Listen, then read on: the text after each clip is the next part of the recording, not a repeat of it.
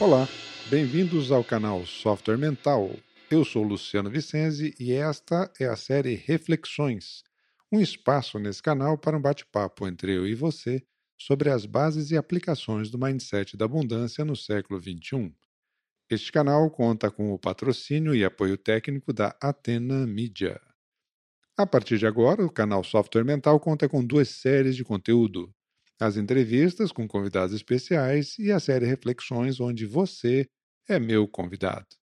Você pode me ajudar a co-criar esta série enviando suas perguntas para o e-mail luciano@softwaremental.com. Muito bem, o tema de estreia dessa série Reflexões é certo e errado, dois lados da mesma moeda.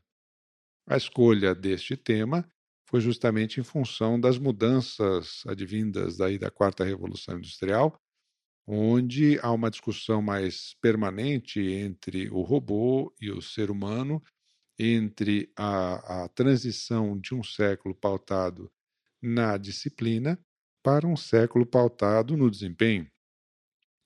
Para a gente entender a diferença entre essas duas realidades, é, no século passado, alguém pensava e dizia o que era preciso fazer. O indivíduo entrava numa determinada organização, por exemplo, e ele então aprendia qual era o certo, e a partir daí ele passava a executar isso. Na sociedade, de modo geral, ele aprende os conceitos de certo e errado inicialmente com a sua família, isso se estende para a escola, isso se estende para a sua religião, ou isso se estende para o seu convívio social.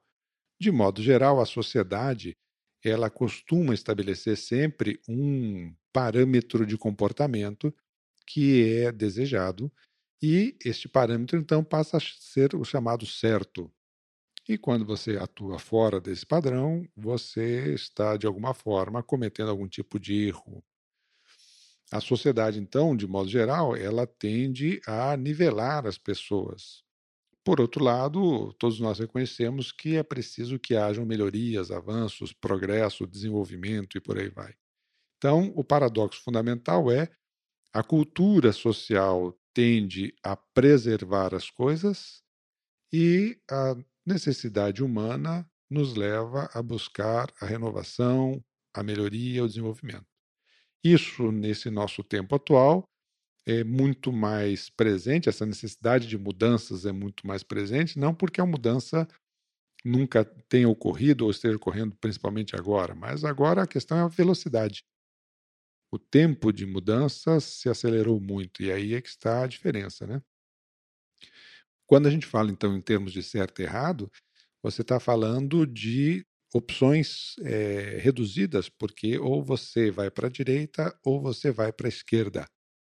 Quando você fala, então, em termos de certo e errado, na prática, o que a gente está tá se reportando é um modelo mental, um tipo de mindset baseado na escassez. Por quê? Porque praticamente não há opções.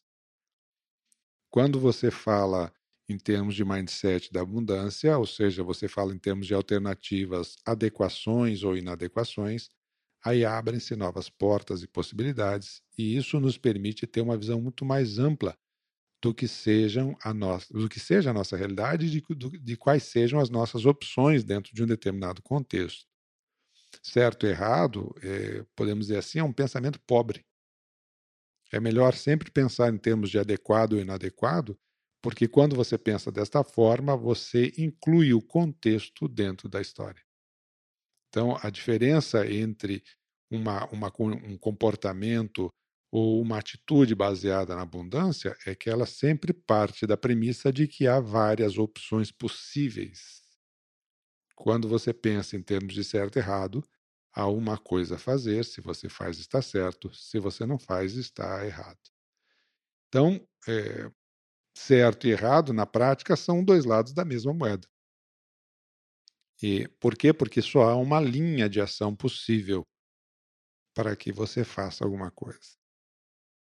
Acontece que, quando você considera o contexto, os envolvidos, o momento de vida, é, o estágio de desenvolvimento de alguma coisa, enfim, o, mais elementos além do que o conceito em si, mas é, aonde ele está sendo aplicado, onde esse conceito está sendo aplicado, você passa a expandir a sua visão. E aí você começa a ter mais opções para você tomar as suas decisões, fazer as suas escolhas de acordo com o que é melhor para você. Então a pergunta fundamental é: quem é que toma as suas decisões? Você faz porque quer ou porque os outros querem? Você atende expectativas ou você procura trabalhar de acordo com aquilo ou tomar as suas decisões de acordo com aquilo que você acha mais adequado para você? Sempre que você pensar em termos de adequação para você, você vai ter que levar em conta o contexto, eh, os envolvidos e as alternativas possíveis. Então, fundamentalmente, o parâmetro externo de certo e errado, que é estabelecido pelo conceito social, ele normalmente é um parâmetro externo que é arbitrado. Eu gosto muito de uma fala do Rick Gervais, que é o, o ator de um filme chamado A Invenção da Mentira, e, e, e o, o, Rick Gervais ele fala mais ou menos assim que o melhor é, conselho que ele recebeu na vida foi que é, ninguém tem certeza exatamente do que está fazendo. Todo mundo, em todo lugar, procura fazer aquilo que acha mais adequado dentro da visão que se tem hoje. Mas se a gente olha um tempo atrás, a gente vai ver que muita coisa mudou, né? Da mesma forma você. Se você olha a sua vida 10 anos atrás, há de admitir que muitas daquelas certezas que você tinha já não estão mais aí presentes. Então, é, nós mudamos com o tempo, e se mudamos, então aquilo que a gente julgava certo, pela experiência, se mostrou que talvez não fosse bem daquele jeito, talvez não fosse bem daquela forma, que havia outras alternativas que a gente não considerou dentro do contexto. E é isso justamente que nos interessa entender. O primeiro contato que eu tive mais ou menos com essa linha de pensamento foi lá no final da década de 90 com um camarada chamado Eduardo de Bono, que é um escritor aí sobre o pensamento. E, e na época eu estava lendo um livro chamado PO, Além do Sim e do Não. PO é uma sigla que ele traz para Provocative Operation, ou seja, é, diante de uma situação entre o sim e o não, você pode optar por uma terceira opção. E essa terceira opção, que ele chama de pensamento lateral, na verdade te abre uma infinidade muito grande de outras opções, desde que você olhe a situação por outros ângulos. Sempre que eu olho uma situação e eu não estou vendo com clareza as decisões que eu tenho que tomar, provavelmente é porque a minha abordagem, o escopo, a perspectiva que eu estou olhando aquela situação, ela ainda está muito reduzida. Há outras alternativas, há outros pontos de vista, de que outras formas eu poderia olhar essa situação, porque aí, quando eu, eu, eu começo a expandir a minha visão, eu começo a enxergar com mais clareza qual é o contexto, qual é a necessidade desse contexto, e a partir disso fica mais fácil eu fazer as minhas escolhas, né? Mas aí, essas alturas, a gente pode pensar assim, mas o que, que nos leva então a pensar em termos de certo e errado? Porque isso é uma das coisas mais comuns na humanidade. É uma das coisas mais frequentes, né? Essa, essa noção de certo e errado. Quando a gente vai para a teoria dos fundamentos morais, é a psicologia da moral, né? Tem uma pesquisa bem interessante de dois camaradas chamados Jesse Graham e o Jonathan Haidt, que eles nos traz alguns parâmetros, nos trazem alguns parâmetros de como resolver esses nossos dilemas né, a partir de, de, de um determinado contexto, qual seria a escolha moral. E eles elegem cinco fatores bem interessantes para a gente conversar um pouquinho sobre essa nossa tendência do certo e do errado, é, pautado é, em fatores que, na verdade, não dizem respeito a uma cultura específica, ou uma raça, ou uma etnia, ou uma religião, mas que é da natureza humana, apesar de tudo isso, é, utilizar alguns parâmetros comuns para poder analisar a situação e, e, e, fazer as suas escolhas. Né? Um primeiro parâmetro que eles estabelecem é a questão do cuidado. Então, o cuidado nos leva a evitar a dor, por uma questão de preservação, e, e quando a gente entende que uma pessoa está sendo é, sujeita a uma situação de dor, é, então esta não é a melhor escolha. A melhor escolha seria aquela que não gerasse dor. A primeira questão que a gente tem que analisar aí é que é, você não agrada a todo mundo e sempre que você toma uma escolha, você abre mão de uma outra coisa. E é nem sempre, quando você escolhe alguma coisa que é mais adequada para você, vai gerar consenso. Normalmente não gera. Sempre vão haver críticas, sempre vão haver questionamentos, sempre vai ter gente reivindicando alguma coisa, e é você que tem que bancar a sua decisão. Então, é, esse primeiro cuidado que a gente tem que analisar é o aspecto coletivo e o aspecto individual.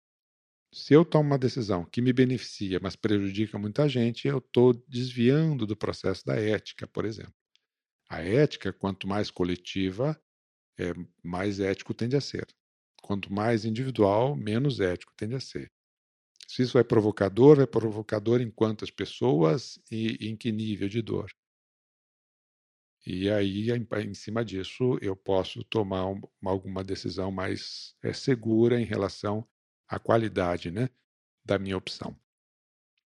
O segundo parâmetro é a noção de reciprocidade, que é uma coisa muito antiga também e, e muito da nossa natureza. Né?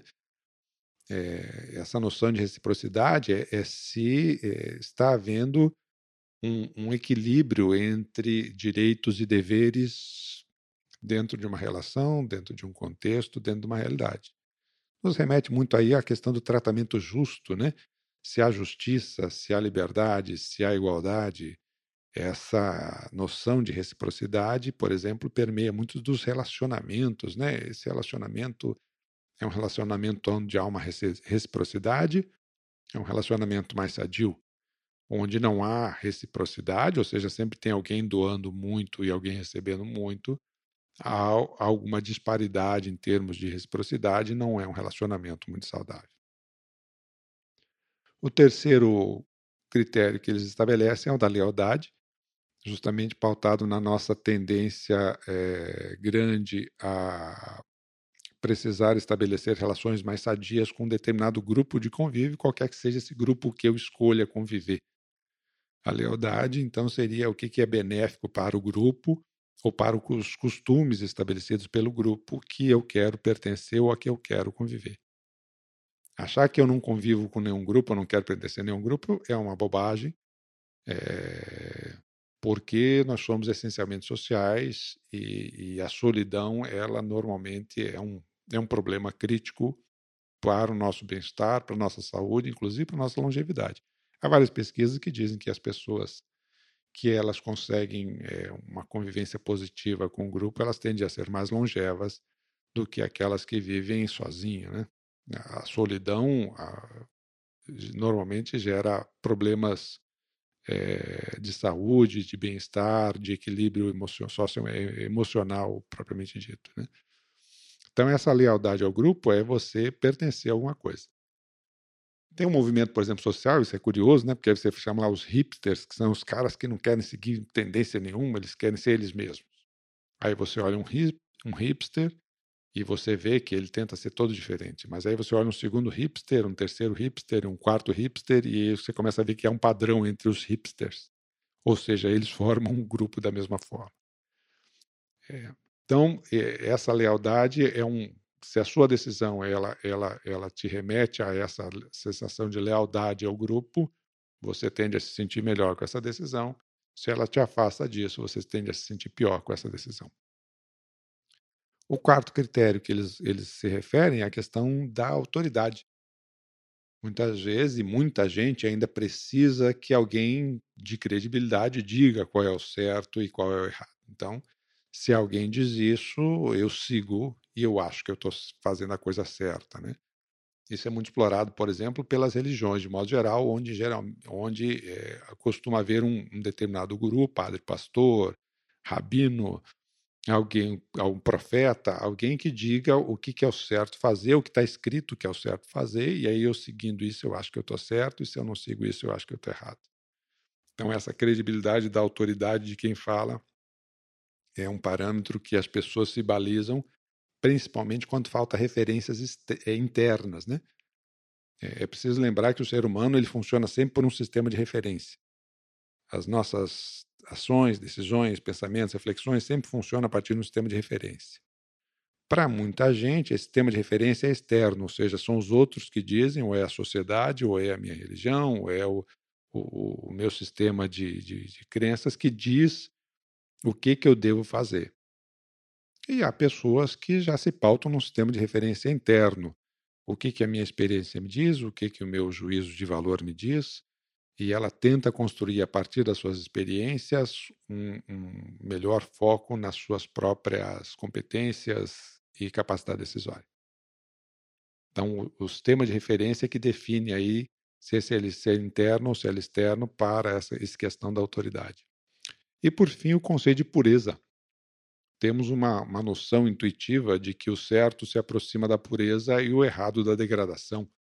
O certo se aproxima, então, daquilo que seria mais puro, mais limpo, mais benéfico, e o errado seria a degradação, o nojo, é, a rejeição a alguma coisa. É, isso nos remete muito a, a, esse conceito, então, de defesa, por exemplo, da autoimagem, a questão da justificativa, a dificuldade de aceitar os próprios erros, porque quando a gente erra, muitas vezes há a sensação dessa degradação. E a pessoa, então, na defesa da autoimagem, na defesa da sua, da sua crença, ela, de proteção da sua crença, ela muitas vezes é, tenta usar parâmetros externos, justamente para poder, então, com isso, se aproximar mais da pureza, o que seria o certo fazer, né? Quando a gente fala esses conceitos, então, de certo e errado, perante um conceito de um mindset da, da escassez ou um mindset da abundância, a questão fundamental é que a escassez estabelece sempre uma opção muito restrita de escolha. E a abundância te remete a uma grande possibilidade de ações ou decisões é, analisando esses mesmos critérios, mas de uma forma mais aberta e mais predisposta a enxergar outras opções. Né?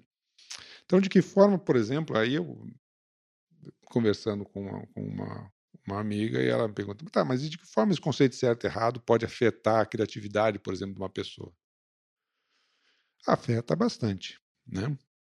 É, esse estar certo é, é, um, é, um, é um conceito que baseia-se num trilho.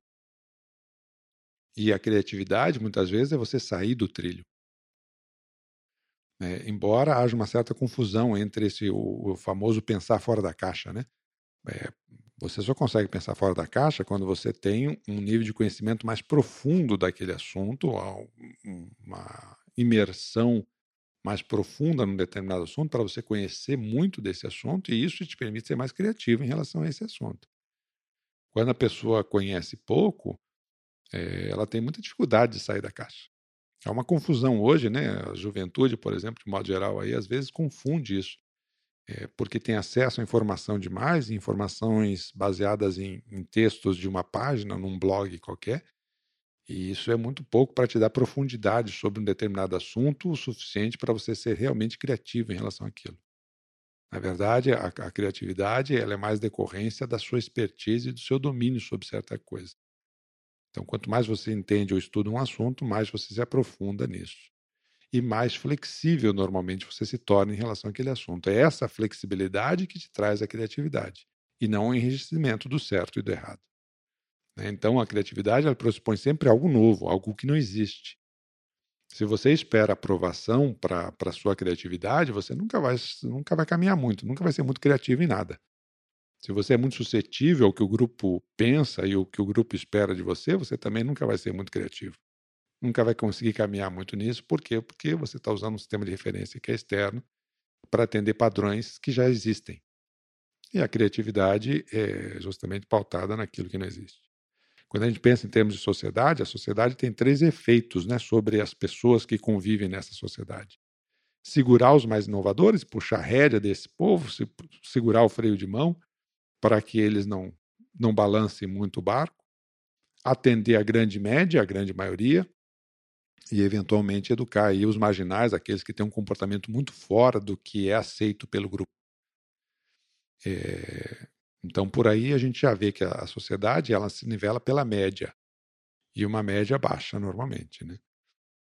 É, e os inovadores são justamente aqueles que por, procuram romper com um determinado padrão estabelecido. Então, aí você já vê que o conceito certo e errado, de fato, é, limita muito a criatividade de uma pessoa que ela espera reconhecimento ou aprovação dos outros para sua criatividade. Essa nunca vai andar muito longe em relação a isso. criatividade acima de tudo, requer coragem para quebrar regras ou modos de ver alguma coisa. Senão, não vai. Bom, a essas alturas a gente já começa a chegar, então o que, que eu preciso fazer, né? Para sair desse conceito, esse conceito aí de certo e errado, essa linha muito, muito restritiva de pensar. Como é que eu posso expandir as minhas fronteiras mentais? Como é que eu posso ver as coisas por outro ângulo? Eu daria quatro dicas para você. Primeira, pense em termos de contexto. Contexto é um conceito dinâmico que muda constantemente.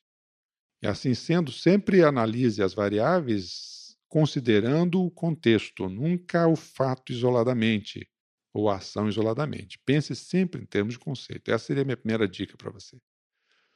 A segunda, pense em termos de resultados desejados. O que e por que interessa mais do que o como. O que e o porquê estão relacionados ao seu objetivo final.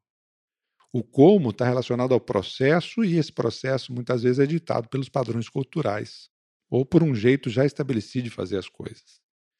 Quando você pensa e põe o seu foco no seu objetivo final, aí a forma de fazer podem existir várias, muitas formas de fazer.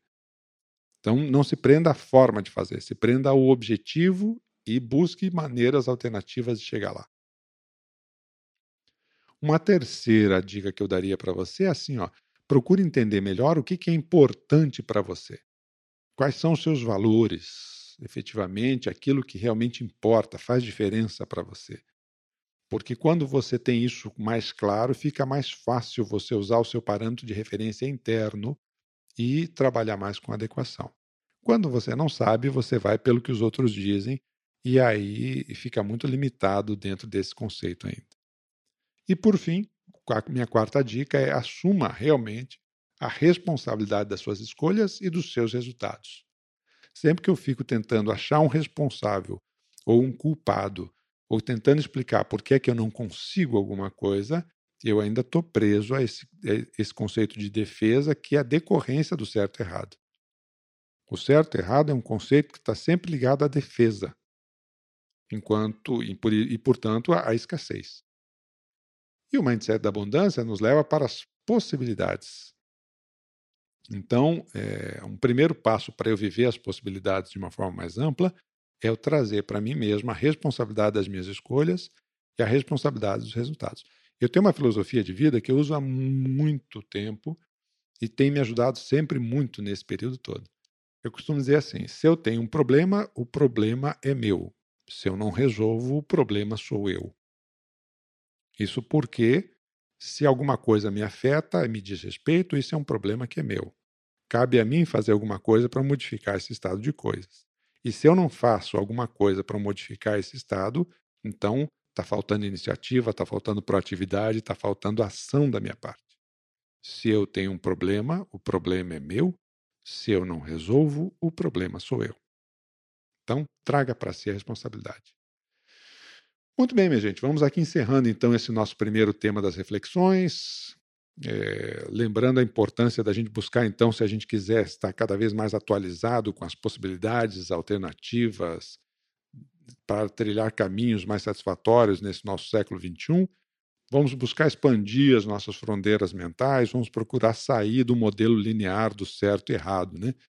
Lembre-se que para que você explore melhor as suas possibilidades, é preciso que você desenvolva autonomia, e autonomia significa que o local de controle da sua vida é interno.